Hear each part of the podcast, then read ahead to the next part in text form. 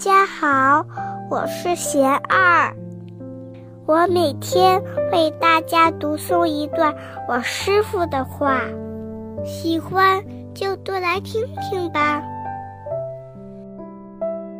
我师傅说，植物的生命形态与动物的生命形态是不同的。佛法中把动物称为有情众生，他们有情识，有血肉，乐生未死，跟人类是一样的。吃素是因为慈悲，不忍心为了自己的口腹之欲而夺取动物的性命。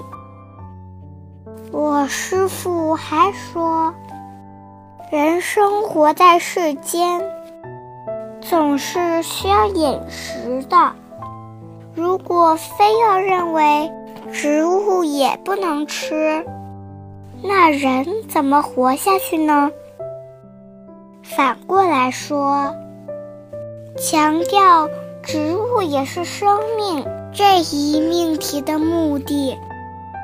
并不是为了既保护动物又保护植物，而是为了让自己吃肉更加理直气壮，不是颠倒吗？